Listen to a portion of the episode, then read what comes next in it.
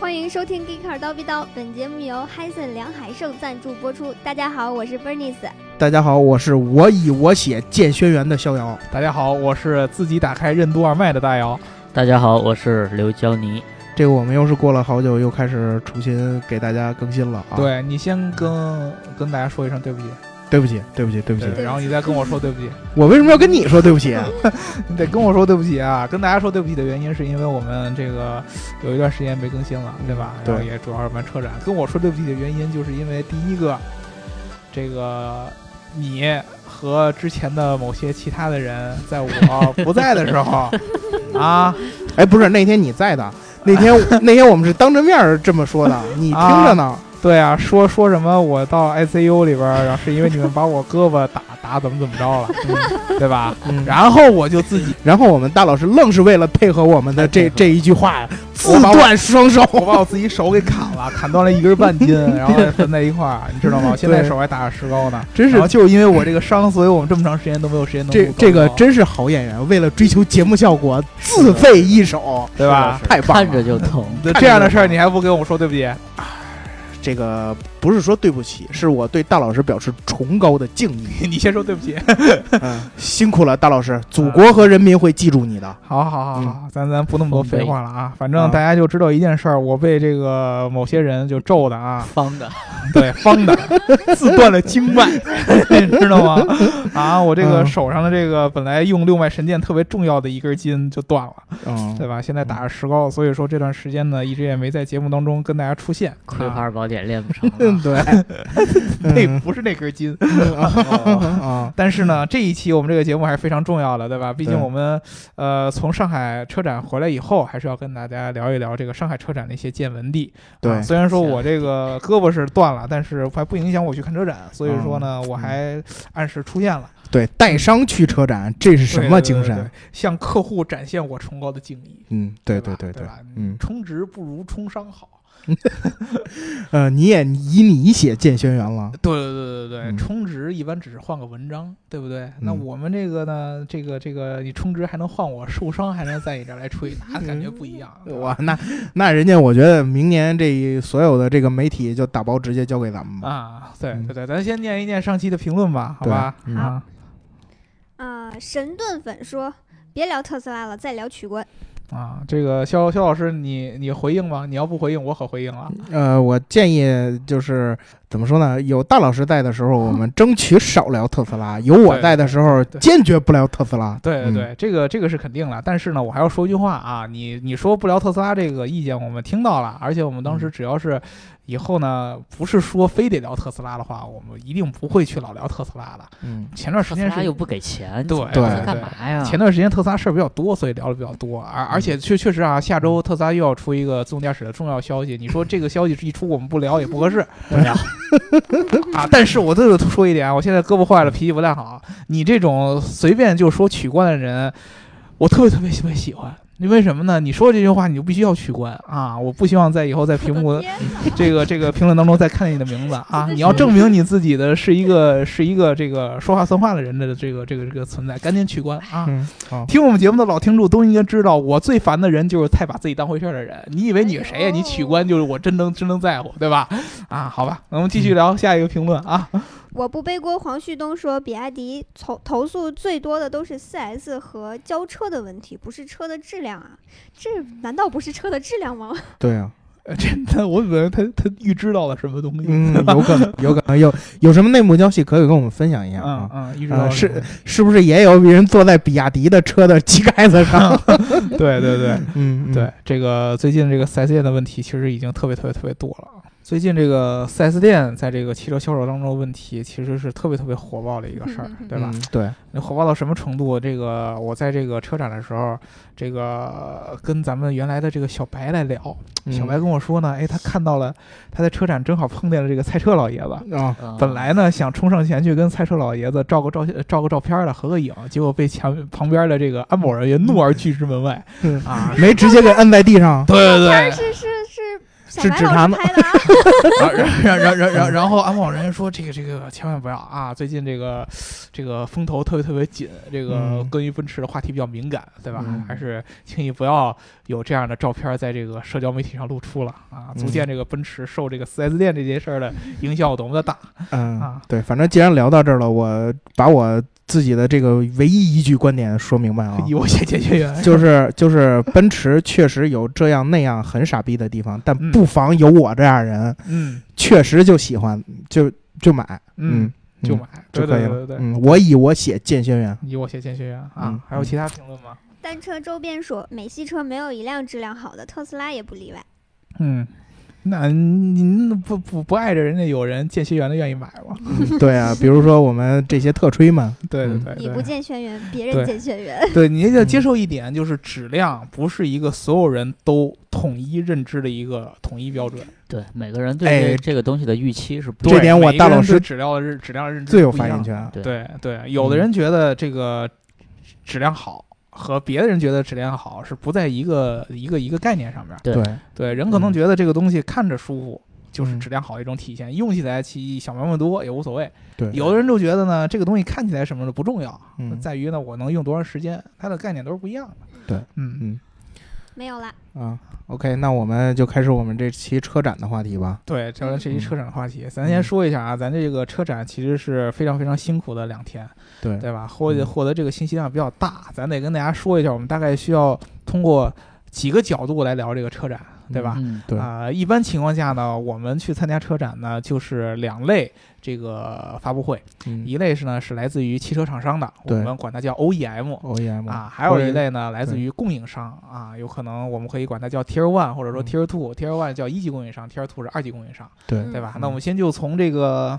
OEM 开始对吧。汽车厂商 OEM 开始聊啊。嗯这个各位各自都去了哪些 OEM 的发布会啊？对哪些 OEM 的发布会有有有印象？我是大众，嗯，然后比亚迪，嗯然后广汽新能源嗯和吉利，嗯，嗯，这三家，对这四家，这个嗯都是传统车企，对吧？嗯？对，啊，刘老师好像是去新造车看的比较多。嗯呃，对，我是新造车比较多，然后有一些这个供应商的，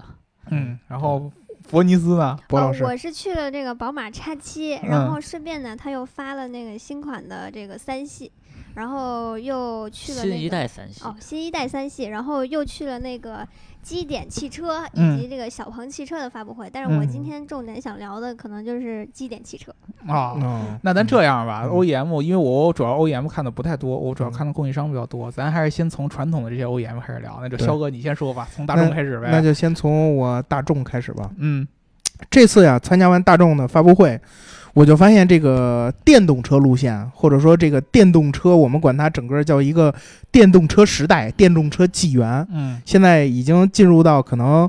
第二阶段了。嗯，第二我给它阶起名叫“帝国的反击”。段啊，一开始呢，是这些新造车疯狂推出自己的产品，啊，之后这个我们都觉得这个传统企业怎么着也应该做点事儿了。嗯我们在一七年就想传统企业应该做点事儿了，嗯一七年没什么人做嗯，一八年想哎该做点事儿了，一八年做了一点点也不多，嗯但是一九年伊始这个上海车展。反正以大众为首，就开始要下手了，要嗯要做要做东西了要。反击，哎，对，嗯这个其实我们之前都说啊，这个新造车团队其实算是革命，嗯，对吧？呃，包括特斯拉也算是革命者。嗯那革谁的命呢？我觉得大部分的这个矛头都是指向像大众、嗯像丰田、嗯像通用，嗯或者说像梅奔。嗯当然，梅奔估计快被整垮了啊，嗯却却并不是死于电动车，死于抖音了。嗯嗯嗯，然后对，你看这个，在这么多人去要去革命的时候，我们会发现被革命的人不能坐以待毙。嗯对吧？所以他们也要做一些事儿。所以大众呢，其实给自己制定了一个战略，就是要推出多款的电动车，然后开发了它这个 MEB 的平台，嗯然后要铺设更多的这个电动车型以及更多的这个 SUV 车型，嗯来去来去把握住它这个中国市场。嗯因为我们现在知道啊，SUV 车型确实在中国是大火，而且 SUV 车型还是新造车团队或者说比如说这个这个呃自主品牌非常喜欢的一种车型。嗯你看新造车团队大部分人先第一出个的车 SUV 对都是 SUV，包括我们这次比较火的几个，什么理想 ONE 之类的这些，嗯嗯，对吧？对然后大众也是也是看中了这一点，所以他也要去在中国去搞这个 SUV 战略。嗯然后我这次大众呢发了几款新车，包括什么这个 T Cross，这是已经之前上市了的。嗯然后未来呢，在上海大众呢会上汽大众呢会有这个呃途昂 X 嗯是一款跨界 SUV。然后还会在一汽大众量产两个现在还是概念车的一个全尺寸的豪华型 SUV 和一个呃轿跑型 SUV。最重要的是它的这次的这个 ID 家族的这款新的电动车叫 ID Roomzy，对，一对个全尺寸的对这一个全尺寸的概概念念车车嗯全尺寸 SUV，哎，对，全尺寸的一个 SUV 嗯。然后呢，我得到的两个很有意思的消息就是，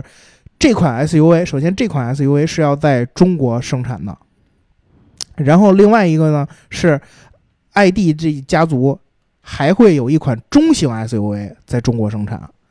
至于具体的这个到底在哪生产，大众还没有说。然后我那天其实，在发布会完了之后，我还蹲到了这个 Herbert Diess，嗯，这个，然后我我我跟他交流，然后他他说。他说他现在自己也还没有没有什么没有没有什么消息，然后那个让我去跟大众的这个品牌的人去交流一下，然后大众品牌的人说就是他们其实也没有呃完全明确具体的生产计划，但是他跟我嗯提了一点呢，就是上汽和这个大众合合资的这个公司在安亭建了一个新的电动化工厂，专门为 MEB 平台去去嗯做的。然后有可能呢，这款这两款车肯定是有一款会落在上汽大众的，嗯嗯，然后我就觉得啊，这个，呃，之前呢我们都提倡这个弯道超车，嗯嗯然后现在我们会发现呢，ID 家族的这个这个更新的速度，推出车的速度特别快，嗯这个 ID Room Z 呢是在会在两年之后实现量产，包括他之前提到的这款中型 SUV 也会在两年之后实现量产。然后在他们之前啊，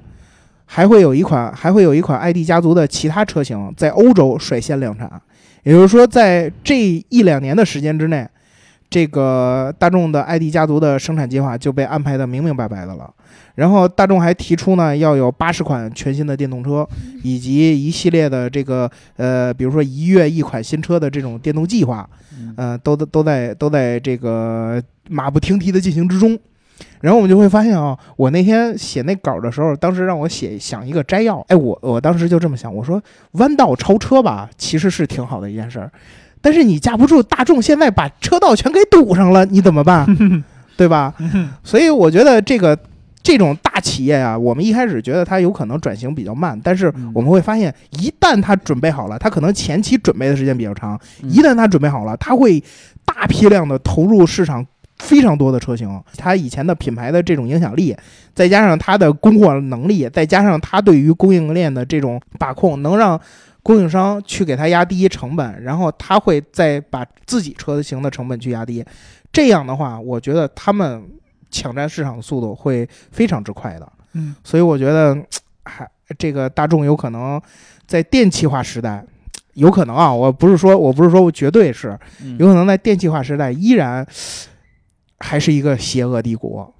这个之前我嗯采访，大概是去年吧，还是前年，我忘了。采访理想的时候，然后嗯我们就问他觉得哪个传统车企做电动化的这个机会最大，然后他当时说的其实也是大众。就一方嗯面是因为有一个他们做了这个 MEB 的这个纯电动的平台，另外一方面就是大众集团确实，如果它真的在短时间内非推出非常多的这种纯电动车的话，其实就像你刚才说的，对于这个产品的这个成本的控制以及这个规模，其实它都会有非常大的这种优势。嗯，对对。然后除了大众之外呢，我又参加了这个比亚迪。嗯比亚迪其实他自己提出一个叫 B&A 架构加 E 平台这么一个战略，在这个战略的这个指导之下啊，我之前参加了这个他的春季发布会，然后又参加了这次的上海车展，这七七八八加一块儿，他推出了将近十五辆新车，嗯，这里边呢有将近三分之一或者说小一半儿嗯是电动车，这个我就会发现，它其实扩张的速度也非常快，尤其是它那 E 平台，我后来看了一眼，它的 E 平台的这个这个结构相当相当的简单，嗯它是驱动三合一加高压三合一加一块电池，嗯也就是说，除了这三套部件之外，整辆车就没有其他再再需要再需要去呃占占用空间呀、占用这个设计的这么这么这么的这么大的机构。嗯，所以我觉得对于它的车来说呢，就会有更多的去给，一是在空间上，二是在设计上，或者说在多用途方面就会有更多的考虑。然后呢，它还推出了一款概念超跑，嗯，嗯，嗯，这这个叫应该一是这个之对前这个大家都期待了好几年的这么对一个对对对，这个曾经我汉武皇帝说过一句话，叫“犯我强汉者，虽远必诛”。嗯，我们一开始王朝系列，我都在想这个，呃，唐嗯是 SUV，、嗯宋是 MPV，但是这次也也出了这个宋 Pro 的 SUV。那你说这个强悍会出个什么呢？我曾经想的是这个豪华行政级大轿车，嗯，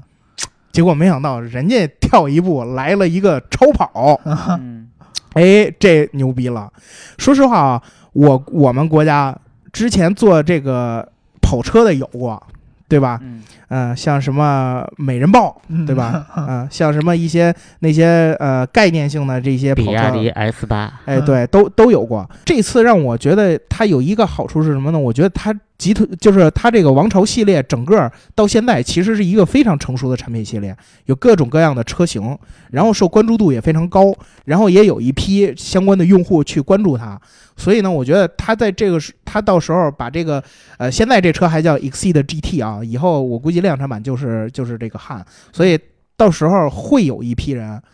去想去去关注这辆车，然后去去，甚至有有我以我写荐宣言的人啊去去买这辆车，其实从这个两三年前就在呃对传说还嗯要出一个叫做汉的这么一个超跑，但是。呃，最后一直这个项目好像没有推进下去，然后这嗯次终于就拿出了一个概念车。其实我觉得，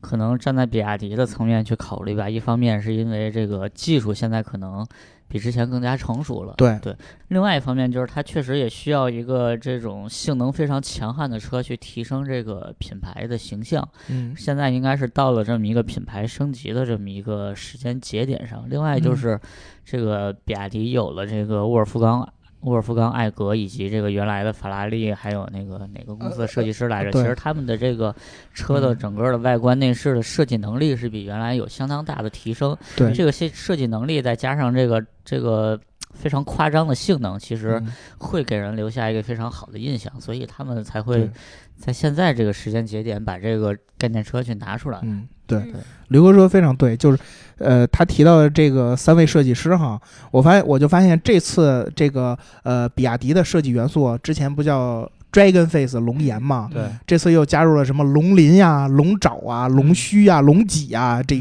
这一系列的设计，肯定跟这个两位新的设计师来有很大关系。呃，然后除了比亚迪之外啊，吉利也发了一款概念车，然后吉利这款概念车呢叫 Preface，Preface 嗯呢是一个 CMA 平台的高端宽体轿车，嗯拉呃曼斗，一对， 哎，有点拉曼斗那意思，但是但是它那车更大更长，嗯它它应该是这个算是旗舰级别的车了。嗯嗯，然后这辆车呢，我觉得呃，以值得说的一点啊，跟比亚迪类似，也是因为吉利的战略布局走到了今天，推动了它推出了这么一款高端车。嗯然后这款车呢，可能呃也是在之前与这个沃尔沃共享技术之后出现领克，也让吉利尝到了甜头。然后这次呢，它又敢推出了一款新的这更好、更高端、附加值更高的车型。相比于以前啊，就是一些国内出的一些所谓的高端车型，我觉得这次也对。那个车已经 被黑的很惨了，就非得挖出来再重新说一遍。对，但是这次我觉得，我觉得是带着诚意来的，嗯是它应该是应该是一个能够落地，然后也也是有一定品牌价值、品牌力的这么一价值呃产品力的这么一款车。嗯，OK，我这几个发布会基本上就到这儿了。好吧，那我们接下来就是得说这个宝马了吧，对吧？对啊，我们对伯尼斯老师参加了宝马的发布会以后，据说对我们上一期节目呃很长时间以前我们聊过叉五和叉对七，对对，聊个叉 嗯七和叉五， 对吧？当时我们说过这个这个叉七的外观的问题。逍遥老师一直说叉五和叉七的这个设计语言前脸的鼻孔太大，嗯哦啊，我们当时给出了一个当时的观点是说，这个叉五呢还可以，叉七呢确实这个鼻孔显然就太大了。嗯结果我就记得在我们群里边，伯尼斯在参加发布会的时候，第一个在群里发出来一句话，就是“叉七太好看了 这个真的是很好看。哎呀，也就是当时没在他旁边，在他旁边我就得问他一句：“你眼什么时候瞎嗯的当你就是你看到图片儿的时候是一个二维的东西，但是你当嗯你看到真车一个三 D 的，然后又是那么样一个尺寸的、那么有气势的一个车在你面前的时候，你就会觉得其实那个鼻孔是让它非常有力的一部分，”嗯，就是就是嗯你在二 D 的时候，你去看它，可能它占的面积太大了，但是你面对一个立体的，你加上光的效果啊，然后什么的，嗯再加上嗯周围，你会觉得，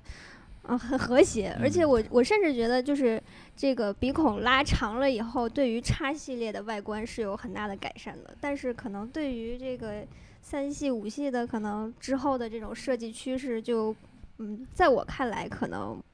我不是很喜欢。首先啊，这个我觉得大鼻孔这个东西会让 X 七这款车变得非常有辨识度。另嗯外就是，其实现在大家这个整个社会啊，我觉得对于这个设计的包容度其实挺高的。嗯，你比如说像之前这个领克刚出来的时候，大家也都觉得看着不顺眼，但是后来也都觉得，哎，领克这个还行啊，对吧？嗯所以，所以叉七这个东西虽然鼻孔很大，包括新一代的这个新的中期改款这七系，虽然鼻孔很大，但是我觉得早晚大家都会看习惯的。嗯另外就是，嗯，怎么说呢？你消费到这个级别的这种，尤其是 SUV 车型啊，大家可能不太过分的去关注它是不是好看，但是一定得有那种足够强的气场。嗯嗯最明显的例子，你看那个埃尔法，埃尔法其实它的那个前脸儿，我觉得不能算好看吧，嗯但是就足够有气势，足够有气场。这个我觉对得可能是真正消费这个级别的车的人真正关心的。嗯对对对对对，当一个人呢，他就觉得肌肉棒子好看，嗯对吧？那么你跟那个浑身的这种力量感相比，你的鼻嗯孔大一点儿，嗯，显示出来的就不太一样了，对吧？你也不敢指着他鼻子骂，对不 对？人揍你怎么办呢？对不对？啊 我发现，我姚哥就避重就轻，最嗯早最早这种的大前脸都是他们英国车，感觉哎， 怎么就对变成老我了？死对，劳斯、宾利以前都是这种大鼻孔特别直的，前面特别板正那的会儿个它显示出来那玩意儿就不像个鼻孔啊，嗯嗯对吧？嗯那对个那个那个那个感觉不一样。对但是宝马这个啊有一个问题，就是它这个双肾的格格栅吧，其实是它这个设计语言里面非常重要的对一个嗯有有象征意义的东西，但是这个东西在这个电动车时代要怎么处理？其实我觉得这是一个挺大的问题，哎，这确实包括是在那个对，包括在那个宝马展台上不是有一个那个二零二一 iNEX 那个概念车嘛？嗯对它那个车的那个那个前鼻孔的设计，其实就给它做成那个封闭式的处理，嗯但是可能很多人对那个东西是接受不了的。对，嗯，到时候比如换两个屏幕在上面 啊，这个可想象空间都比较大嗯。但是你要说突然把这个双肾这个东西给去掉了，对，去掉是那不不啊可应能该去不对可掉吧？的能但去是掉是这不个可能的，这个这个怎么做还真是一成个问题挺挺挺成问题的，对吧？还有呢， 宝马展台它还发布了那个新一代的长轴距的三系，还有、嗯还有就是不是长轴距的那是什么？就总别而言之，就是新一代的这个这个 G 二零这一代的三系，宝在马这三个系，对，嗯，对，在国内就是首发了。然后这个现在发的这个是华晨宝马的，对呃屁股对上带华晨宝马的这个标，嗯，对，对这个，其实这个这个国产的新的这个三系，我得重点说一下啊。这个嗯其实是，呃，我被很多供应商的工程师嗯，这个跟我说，就是你一定要重点去看一下这个三系这款车。嗯。然后我当时说这个为什么？因为主主要盯自动驾驶嘛，他又说你看它的这个摄像头嗯和它整个车内的这套这个 ADAS 的系统。然后我当时我就确确实特是特意去看了一下，我惊讶的发现的就是。国产的这个带华晨宝马的标的这个长轴距三系，居然搭配了和我们之前叉五刚上市时候说的吹的上了天的那个三木的 IQ 四的这个摄像头、一模一样的，而且在车内它的功能 ADAS 的功能基本上和这个叉五的 ADAS 功能也是完全一致的。嗯这个事儿其实，哎呀，第一个我先要缅怀一下刘老师，刘老师在这个、这个车展开始之前就发了一个朋友圈，据据三系改款，据他买了这个三系变成旧款，已经还差多少多少天。对，这个改款其实真的，我觉得是对宝马来说是非常非常狠的一笔。为什么呢？呃，iQ 四这个产品，大家以前听我们节目了都知道，是被很多新造车嗯是给定义成这个自动驾驶当中的一个大杀器。，嗯嗯对吧？比如说未来 ES 八，就是说我是全球呃首个搭载 iQ 四芯片的这样的一个量产车，对对嗯吧？这个你像 GS ES 八正正式上市啊，大概也就只有一年的时间，对吧？这个宝马就已经把这个这个这个 iQ 四这个产品直接拉到了。国产三系这个价格区间当中，嗯这个其实对于一个这个这个 ADAS 的普及速度，对于一个传统豪华品牌来说是非常非常快的节奏。对你仔细想一想，我们从第一代就是呃特斯拉那会儿上 iQ 三代的那个摄像头的时候，到后来所有其他的车厂都跟。对吧？然后嗯上后续的，不管是选什么供应商的，开始这个用了多长时间？用了好几年，我我记得至少要从一二年、一三年到现在，这得有五年的时间。结果你像宝马的速度，从第一次叉五开始上，然后直接落到三系，中间四个月，四个月的时间，一下就把价格给你拉到，而且是国产的三级，给你拉嗯拉拉到三十多万这样的一个价格，这个其实是对于他们这个这个宝马来说是非常非常快的。而且对有一特别重要的事儿，别忘了咱们那会儿还特意讨论，就是他们的 iQ 四这个 OTA 的问题。对对那现在这个东西，我觉得三系这个车一上，对于宝马来说，那就相当于 iQ 四可以已经变成一个全系都可以配备的这么一个、嗯一个一个一个一个一个配置了。叉七上也有，叉五上也有，嗯现在长轴距的三系上也有。那么你嗯未来你可以想到的，可能叉三啊，五系七系，对五系、七系啊，这肯定也都要上的，嗯，对吧？那嗯那会儿它的这个 OTA 的这样的一个策略就更加明显了。就相当于我的这个所有的这个这个这个这个车型在 ADAS 嗯域，起码 OTA 它是统一的，嗯，功能上也是统一的。我看到它特意看了叉五和那个三系的这个摄像头的布局，都是前面三目，然后呢两边的后视镜各有一个，对是做那个盲区的嘛。嗯然后呢，车内的交互系统，这个在 ADAS 上也完全一样的，在你的双闪灯的右边有一个一个车辆后面有一个。一个一个画了一个圆圈的这么一个按键，你当你长按它了以后，这个圆圈变绿，你就开启了这个 ADAS 功能。对然后你在整个它的这个系统当中，你可以自己去选它这 ADAS 的级别。比如说啊，你觉得这个车辆如果主动帮你去转向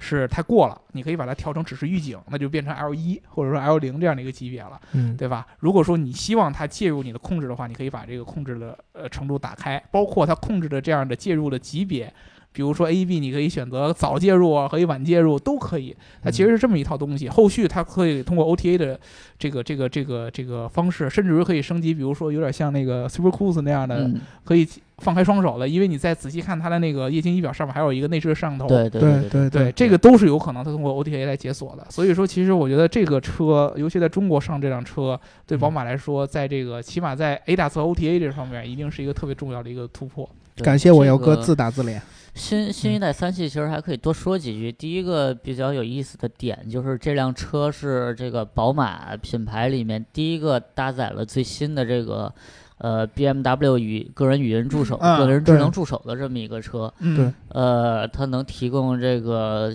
自然的语音的交互，比如说你你说我热了，然后它就可以把空调调低什么的。但是这嗯个东西其实现在很多这个国产的品牌也都有了。然后另外就是你提到这个 OTA，其实我在那个宝马展台的时候，我采访了那个宝马全球的这个产品管理的一个副总裁，嗯然后我也提到了这个 OTA 的问题，我说这个宝马其实是现在呃传统燃油车里面第一个支持整车 OTA 的一对个一个一个品牌。然后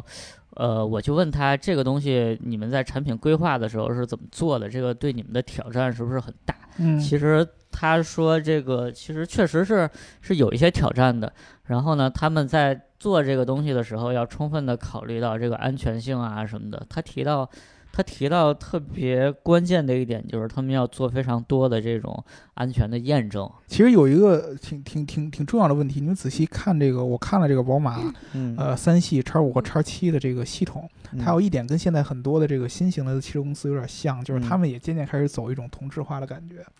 我不知道你有没有注意到，尤其是我觉得 A 大 C 的那个给人的感觉，就是我的车的外边外观的形态是有变化了，但是嗯我为了便于它整个 OTA 系统的这样的一个升级，嗯，那我内部的系统尽量给它做到统一化，就有一有有一种有一种这种趋势的一个一个感觉，因为你看我从这个叉五。再看到三系，在嗯 A 大四域的那个整个的感觉，包括它的交互方式，基本上是一模一样的对。对一样的，对这种嗯标准化，其实我觉得是便于它 OTA 升级的。嗯你以前对可能呃有有一定差距的话，你这个 OTA 的方式就会有有问题。现在也是开始往这个同质化开始走了。对对，说明宝马其实我觉得它这说这个整车 OTA，呃，是还是挺挺严肃在做做这么一件事儿。反正嗯总而言之，这个新一代的三系应该是这届车展里面最重磅的车型之一对了。对反正如果你要是你要是想去上实车去体验的话，基本上得排很长时间的队。是，然后我我我上去去看了一下，我坐进那个标准轴距版的那个三系里面去看了一下，但是就除了内饰科技感的提升啊，但是在整体的这种豪华感上，我觉得其实和上一代的三系也没有太对大的对提升。相比于这个 C 级，其实它的一些豪华感的营造，比如说门板上，其实它还是没有缝线的。这个，哎，怎么说呢？就是给我的感觉吧，作为一个 F 三零的车主，我觉得这个 G 二零这个车没有给我太，就是在观感的层面没有给我太大的惊喜。然后呢，我又觉得它可能又不会在操控层面像这个 F 三零那一代那么运动，所对以可能这一代三系上最大的看点，应该就是它的这个科技配置和智能化。对对，嗯这个其实是我觉得刘哥说了一个，我也我也想说的一个点，就是宝马呀这个车，你虽然看咱们刚才吹了很多这个、嗯不管是 ADAS 还是智能语音的这个智能化，但是你这个车差点一进去，你坐进去一感觉它没有那说那些很多那种，不管现在新造车还是很多豪华品牌做的那种嗯特别华丽的感觉，对对其实给人感觉挺朴实的，真的对挺朴朴实的实，真的挺朴实的。对确实是这样。对，嗯您从它的感觉就没有什么，你一眼就看有什么大屏啊，嗯特别出格的这种交互设计啊都没有。呃但他那他那两块大屏确实还挺亮眼的，对是，但是它就不像那个，比如说没有一下天马行空。对，没有，对对对，这个对这个词儿用的对，对没嗯有天马行空。对，它它不嗯像，就哪怕奔驰第一次出那个双十二点三的时候，你一进去嗯感觉嗯都是哇，眼前一亮。对对宝马这你进去一看，哎，感觉还是很宝马。中规中矩。对，中规中矩。但它是好说像实都话藏在啊细节里边儿，对吧？我我觉得就是在 BBA 三家里面嗯，最实用、最好用的还是 iDrive。哎，对对，个它的是这套交互逻辑来说，对于一般开车的人来说，真的是你体验完之后，你会觉得还是宝马香，嗯。对，还是宝马香。对，这个就有也也有点反映他们自己的这个这套设计的这套逻辑嘛，就是嗯还是所有的科技都是要在这个实用性为主对，并不是让你一对定要一眼看上去觉得特别花，嗯而用起来发现并不并不怎么好用。嗯对吧想不到宝马也变得这么低调了，呃，是吧对嗯对，但是我就说，我就觉得这个这个形象其实跟宝马好像还不太搭是吧？嗯不太搭，不太搭，这这对吧有点像大众，嗯对有点甚至有点奔驰这种感觉，对吧？嗯嗯宝马这种本来应该偏运动、偏年轻的，对就有点不太搭。嗯，嗯，对除了宝马叉五和这个三系呢，我还去参加了那个小鹏 P 7的发布会。啊，那款新造车，那款车其实是改变了我对小鹏的看法。至嗯少说从外观上来说，虽然嗯说现在还不是最终的量产版吧，但是嗯从外观上应该不会有什么太大的变化了。嗯，这个外观上来说，我觉得，嗯，应该是算是应该是符合是 符合我们现在大众审美的嗯主流趋势吧。嗯，嗯而你你且不觉得这车太像这嘿个 Model S 了吗？哎呦，我刚要说这话，我觉得也就是符合你们这些特吹的审美吧。然后你从侧面看，从它的这个门侧门把手斜后方看然后哦斜后方是不看是非是常不是像的？ ，Model S 嗯，对吧而？且我觉得这辆车怎么说呢？P 7这辆车和 G 3这辆车啊，设计语言没有延续性。嗯对于对一个对新品牌来说，这个其实是挺大的一个问题。就是对，通过这两款车，我没有看到小鹏建立起一个非常明确的这个设计语言的风格。嗯这两款车其实不像是同一个品牌做的产品。嗯是而且具体到 P 7这款车，我也不觉得，如果你单看可能还是还可以吧，但是如果跟像未来的这个 ET Preview，然后跟天际的那个天际的那个车那个概念车去做对比的话，我觉得小鹏这辆车的颜值或者说设计风格是可能从我个人来说我最不喜欢的一个。嗯，但相对于它之前的那个那款车来说，这款车真的是好看的呃对，不相少。比相比 G 三肯定是好看很多嗯了，因为嗯 G 三那个怎么说呢，前悬什么的太长了，嗯，这个真的不像一个电动车该有的样子。但是作为做还我还是那个观点啊，就是作为一个新品牌，你的设计一定要足够有。足够有辨识度，足够对有这个自己的这个设计语言和延续性。这样人才能记得住你啊。对，而且作为一个老车主，你也后续可以看到更多属于自己品牌的这样一种传承，对对吧？你对不能说你新品牌你就不在完全不在乎传承，你对一新品牌你也得想着我万一我能活到十年以后呢，对吧是的， 对啊。那传承也得传承点好的，是不是？你说嗯第一哦，你款意车思那就是不好看、啊，就是他这意思，其实就是小鹏自己承认第一款车设计的不咋地， 啊，没必要传嗯承对 呀，之后按照这个传承呗。啊。这这这倒这倒有可能，嗯这倒有可能。啊对那刚才刘老师说的那个天际啊，然后未来那两款车型，哦，也是挺好看的。一会儿听他自己讲吧。啊，那我现在就来讲讲那个我还参加的另一场发布会，就是基点汽车的发布会。哦，基点汽车其实在新造车团这个浪潮里面算是入局比较早的一个玩家，嗯可能很多人都了解过它那个 iS 六，嗯但是这款车呢，目前到现在来说都还没有正式上市，嗯然后就别提交付了。嗯，但是你说这个时间段，别的新造车快的可能都推出第二款、第三款产品了，嗯它这第一款产品还没有上市。嗯其实这个交付速度对我来说，我觉得这个成绩单，呃，是不是很满意的？它它都没上市，我觉得就谈不到交付交付速度了。啊、对。对嗯对但是要，但是他这次虽然说没交付吧，他又来参加这个上海车展了，嗯还发布了一款新车。嗯这款车呢叫做 IC 三，嗯这个车呢是他买买了那个丰田 EQ 的那个车的原型，啊，然后在这款车的基础上去做一个改造。嗯然后他呢对这款车的定义就是说，他想让就就相当于是家庭的买菜车，嗯或者说是这个年轻人九五后九五后的这个第一辆车。嗯嗯，他他又想把它做成那种高端的，像 smart 那种那种风格，所以他就请了两个九零后的设计师，把这个车做得更动感，然后色彩变化又更多。嗯嗯你从基点上就能看出来造车难 啊，真的。是对，其实基点还是一个起步挺早的公司，毕是竟它的这公司二零一四年就开始成立，跟未。来是一一年啊，对对啊对，但是它的这个进度确实是落后于其他的这些头部的这种新造车团队了。是啊，这个确实是你这个造车上，如果说你有很多的坑没有踩完的话，就会真的出现这样的情况，就是你迟嗯迟的这个产品就是拿不出来。嗯，对这个事儿确实很难。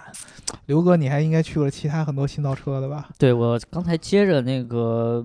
波老师这个小鹏 P 7来说啊，其实我发现一个呃非常有意思的现象，我的文章里也写了，就是在今年的上海车展上，新造车团队已经开始不仅仅。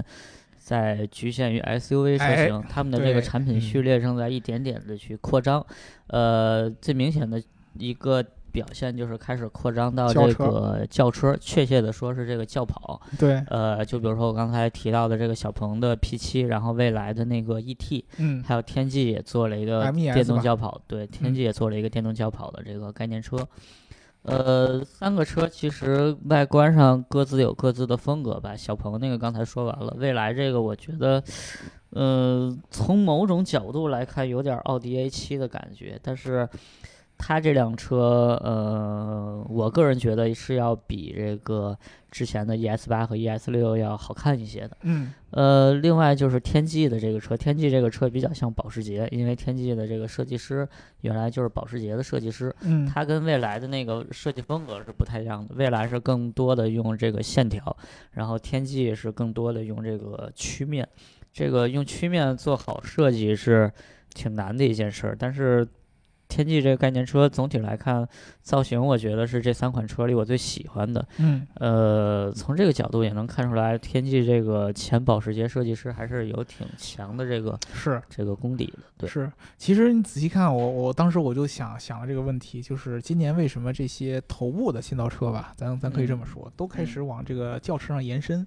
啊。我当时还特意的这个问了一 啊个未来公关的人啊，大家也可以猜猜这个公关人是谁，对吧？我这个问他说这个个为为为什么这个突然开始做这个轿车了呢？他当然给我一答案说，这个如果从卖的角度上来说啊，肯定是还是这个 SUV 为主。他甚至给我直接跟我说呢，这个这个轿车可能就没指望它能迅速能带多少多少辆。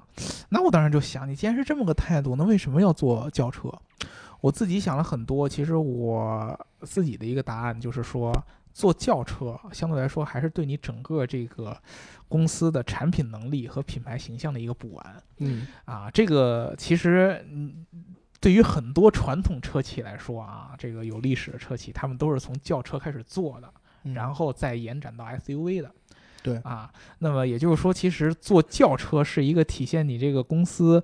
呃，产品定义能力、设计能力，包括这个整个的这个这个生产能力的一个很大的体现。甚至于之前我看到很多这种老的一辈的造车的人都跟我都都跟咱们说过，说造 i 轿车是要比造 SUV 要难的。因为怎么说呢，这个从油车时代啊，轿车就是一个竞争挺激烈的市场。，啊你看中国品牌就自主品牌嗯做 SUV，它其实能在这个成本啊、价格啊，然后这个产品力上，其实能跟这个合资品牌有非常强的这个竞争优势。但是嗯你看轿车市场，销量高的那些那些车，基本上没有自主品牌的产对品。对对对，这一方面就是设计能力的问题，一方面就是自主品牌做轿车确实很难提供非常强有力的这种产品是力。是，所以这个新造车现在把这个矛头指向轿车，也是我觉得一种自信的体现吧，嗯对吧？我希我们也希望不仅仅是因为老百姓就想买 SUV，所以我们就给他们做 SUV，我们也希望能够挑战挑战这些传统车企比较擅长的这种轿车的这对个这个这个这个对领域。对，这里边其实我觉得，呃，我重点其实我我想挺想说一下天际这个这个这个这这个车的，嗯他们、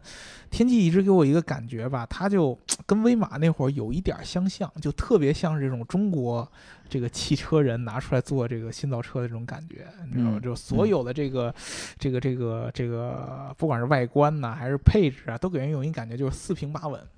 威马也之前也是给人那种感觉，就是没给你说特别特别那个特别特别特别炸裂的什么东西，就是四平八稳给你做一辆车出来。天际也是这种感觉，嗯，车好看，然后呢，这个这个配置呢也都算是走在前边儿的，然后呢，最后给你一个相对来说比较合理的价格，它的 M 1 7那个 SUV 价格应该是三十六万多但，那个价格好多人都觉得高了。对，但是它是补贴前价格。嗯以后还有啥补贴？对，它它它它现在其实以后价格都应该会往上有一定的有一定涨的。如果说它当时，我觉得它主主要确实那个车啊，这个公布价格这个这个这个时间有点尴尬。嗯，对，这个定这个这样一个价格，如果你要是以前有补贴的话，未来还能降点儿；现在没有补贴，你也只对能硬着头皮说这个价格了，对吧？但是其实这个品牌，我其实一直觉得它有点像，特别有点像咱们中国去去。去做这种供应链的这种做法，就找了一嗯堆这个嗯国际领先的供应链，包括找这种成熟的设计师过来给你做一个相对来说看起来比较精品的一个品牌。他呢，我觉得他特别希望，我特别希望看到什么，就是他和未来啊，包括小鹏这样的，相对来说比较有自己这套定义的这套能力的车车企去比一下，有哪种车哪种车在中国能卖得更好。比如说你像小鹏，它就可以同样的价位，它跟它跟威马来比，然后你像天际，同样的价位，它跟蔚来来比。嗯，你看到底中国老百姓是喜欢哪种？嗯，这个你就特别解决问题，就是中国老百姓你是喜欢真正的说所谓的智能化是你看重的点，还是说真正的就是传统车企给你营造出来这种豪华这种感觉是你 是是是你看中的点？这个我还是特别特别期待的。就有这四家，基本上我觉得咱们现在新造车的这种定位呢，已经算是比较全面的了。嗯，嗯，个性化的高端，然后然后呢，这种供应商整合类的高端和这个个性化的入门和供应商整合类的入门都有了，对吧？因为其实天际这群高管，他们有一个优势，就是之前是在这个主要很大部分人都是在这个上上汽大众上上吧上汽大众这个对体系里对面，他们其实算是汽车行业的这个老炮是儿，对于是嗯供应链啊、营销啊对这些有非常丰富的对，经就验。跟是跟沈辉是差不多这种这种对，这这种对感觉了嘛。所以说，就明显看出来这个这个车就是就是做整合整的特整合的特别好。对，呃，哎刘，这几个车型的这个预售价格，大家有没有一个？嗯没有没有，现没有在只有小鹏公布了更多的信息。未来那个 ET 应该是在年底的 E New Day 上上市，嗯，然后嗯天际这个现在还只是一个概念车。对对对，嗯这个真正等这些价格都出了，然后呢，真正也在市场上上市了，嗯就能看出真正老百姓喜欢哪个了。哎，要不然你说咱们聊了这么多新造车，是不是该聊聊这个站台上比较火爆的理想这个车型？对对对对对，哎，对，我觉得这期车展最火的新造车车型是不是就应该是理想 ONE 了？对，毕竟对是这对个上市啊还是正式公布售价嘛，对吧？嗯，啊嗯，这个你们谁去理想 ONE 这个具体去体验了？我去呃了，基刘本哥上也都去去了吧。应该都去了嗯。肯定都去去了，我这么重磅的车型对必须都得去对看一看，对对吧？人这家个书记诚心诚意邀请， 人家人家各大嗯国际品牌的高管都去体验，咱们作为媒是体是当然也是得去体验了，是是对，嗯这个你们对这个理想这个车第一印象都是什么样的？第一印象就是高，第一印象是高，刘哥呢？这个车的这个层面，我觉得这个理想 ONE 这个车，首先外观上是比较中规中矩，是一种比较安全的设计。嗯，然后呢，样子看着也挺大气的。内部啊，这个用料其实也都挺高档的，比如说有有纳诚帕意皮啊什么的。嗯另外，在智能化方面，它也足够有亮点。其实，呃，怎么说呢，是一个没有太多软肋的这么一个车吧。对，然后在这个在其他的层面，其实我这次让我比较惊讶的就是这个线上的流量到线下的流量转化这个东西，或者说这件事儿，理想做的真的是挺好的。嗯就是嗯怎么说呢？他们其实是把这个车塑造成了一种网红车的感觉，是，就是你嗯看哪个展台都没有这么大的流量，这就说明其实你你现你现在这个流量的获取其实是非常贵的，但是理想在没有太多这个钱市的场基础预算的情对况下，能在车展上做到这么大的这种流量，我觉得这个其实是挺不容易的一件事儿，是也是值嗯得很多这个其他车企去思考的一个问题。对，就是在这个车展之前，理想它大部分时间是非常低调的，但是它前几天做了那个工厂的试工厂的参观，然后去公布了售价，然后到现在这个车展去实车的去给大家去体验啊什么的，嗯它这一系列东西的打法。呃，都非常有可以研究的这种价值。嗯，对，而且我我我觉得咱们刚才正好说了这个这个所谓的个性化和这个嗯整合供应商的这个新造车路线的一个区别啊，嗯我觉得理想就特别有个性，它我觉得正好卡在这俩中间儿，嗯就是它又。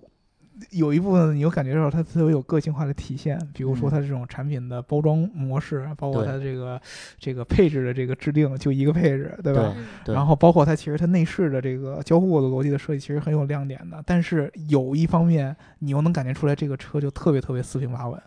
对，从外观的感觉，包括它的这个给你定这个所谓的续航里程，也采用这种这个这个这个这个这个。增程式增程式电动混动的这样的一个嗯形式，都让你感觉哎，又好像又挺又又又又挺稳，对嗯他然后们，他们把这事儿其实想的挺清楚的。对然后嗯什么什么是要做的，什么是不做的，其实这个边界也非常的明确。对，嗯反而让我让我觉得它特别就是在这个这个这个新造车品牌当中，在中国新造车品牌当中是最有这种个人标签儿的一个一个一个一个车企的感觉。对它的这个对做事儿的风格，整个都跟理想本人的那个那个那个性格特别对，特这别就是像我我我认为的，就是，哎，其实说实话啊，对比这个嗯，蔚来和理想这两个家企业啊，的这个创始人，我就觉得呃，蔚来那边可能更偏重于商业化。嗯的这这些东西就更 business man 一点儿，嗯嗯，这个理想这边呢，可能就就更是汽车狂热者的这一个一个想法，就是对对他更多的是关注车这个东西，对，然后更多的是是去把握这个车的这个方向，是他那感觉就我就特别感觉就像那种做给那种车呃汽原来汽车之家上面那种嗯最普遍的那种论坛的那哎种网对友对那对种对感对觉似的。哎，对，有点这感 觉，就有点特别这那种觉。感觉，就这种网友，你有时候会觉得这种网友怎么，哎，感觉好像跟你没什么共同语言；，嗯一会儿感觉他这个网友有有有挺挺可爱的，有时候这网友骂起来，你又觉得这帮人特别嗯傻。但是呢，就是这帮人，他其实是一个特别大的一个量，就跟刘哥刚才说的，，对，就理想，我觉得就是从他在做网站的时候，跟这帮这个汽车之家上这些网友打交道，到现在做产品，其实都是延延续他那个真正的就真是用户思维，嗯就是你对们想要的这个思维逻辑，我就照着你这个来。在网上去喷不出什么东西，哎，对，对吧？这个事儿就特别逗。我跟你说，这个，呃，我正好是十六号晚上，我去跟书记嗯吃个饭，然后呢，书记当时跟我说了一句话，这嗯小白啊，他他跟我说，这个理想是在中国应该算是最像特斯拉的一个车企。这这个说话有点儿啊，请请讲，请讲。我我也总结一下啊，我觉嗯得如果用一个词来总结理想这个品牌的话，我觉得是这是一个很现象级的一个品牌，在呃对对先导对车对团对队里嗯。对，就就就是从这这些个点，它不是说我是超特斯拉什么，而是说这个整个从这个呃车的开发逻辑，包括它这种嗯个人化标签上面对，对，就这种对现象的感觉是非常特斯拉的。为什么？他就给我举个几个例子。第一个，这个理想本身的自带这个流量就咱就不说了。嗯从车的本身的定义层面上来看，那就是它其实理想坚持了很多在行业里边看起来好像不太合理的东西。对啊，增程这个咱咱就说了，而且在很多的研发逻辑上，咱们之前讲过很多，比如说特斯拉，他们其实做了很多的。自己做的创新，同时他们还找了一些供应商帮他们做做创新，而且都是选择了一些之前在汽车行业没有什么名气的供应商，嗯比如说嗯 Mobileye，嗯就是因为特斯拉选了它，做成了 Model Y 在车汽车行业才火的。然后理想也是一样的，就是它没有选择去这个传统的这个供应链里面去找那些很成熟的大的供应商，但是它也没有完全放弃供应商，它嗯也是选择了一个在行业里边儿名不见经传的一个创业公司，去帮它做这个自动驾驶系统的这样的一个整合。整个这套逻辑其实都跟特斯拉的这个这个这个产品定义的逻辑呢，都有一点儿的相似。嗯所以说这种个人标签儿其实是是这个理想，我觉得特别特别吸引人的一点。嗯，但是它下一个增程，它下一个车型也不是增程式的了。对对，这这这是肯定的，因为你嗯现在再做的话，渐渐的等这个理想，其实它的定义是什么？因为它觉得现在的电池的这个密度还不够。啊，嗯要等等。对，但是你等在下一个等等等差不多的时候，这个电池密度越来越高，那么它也没有必要再去走这个续航里程的这个里程焦虑的问题了，对吧？嗯，这个是他对这个可以说是他对于用户理解的程度之上的一些坚持。嗯，好啊，我们这一期聊到这儿已经嗯将近五十分钟了，五十七分了，对吧，嗯五十分钟了，所以我很们。长啊对聊的这个车展给的信息太多了，所以对说呢，我们这个供应商的这个这个这个话题呢，我们就放放在到下一期嗯下吧期再再跟对大家讲啊。嗯这个对供应商当中有特别特别重要的信息，就是咱们中国人骄傲的华为的公司的信息，对吧？嗯啊让大家期待我们下一期节目啊！我们这一期就聊到这儿了，各位好，记得对这个车展上有哪些车型比较感兴趣的，可以给我们留言，我们有机会可以单独拿出来给大家聊，好吧？对，嗯好好的，嗯嗯，各位拜拜拜拜拜。拜拜。